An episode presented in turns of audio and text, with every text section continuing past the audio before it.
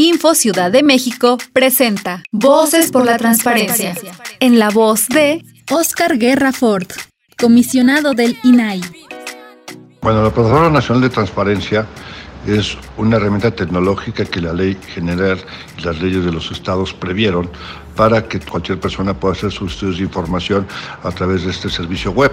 Lo que tienen que hacer simplemente, eh, si no están registrados, registrarse como cualquier correo electrónico, poner algunos datos, sobre todo cómo quieren recibir la información, que puede ser a través de la propia plataforma, hacer la pregunta a quien se la quieren hacer. Aquí hay que destacar que tienen que elegir entre los 32 entidades o la federación y después el sujeto obligado. La plataforma ahorita contiene un poco más de 8.000 sujetos obligados de todo el país. En el caso de los federales son alrededor de 800. Y cada entidad, incluido el Distrito Federal, tiene su número de sujetos obligados que están incluidos en la plataforma y a ellos les puede preguntar.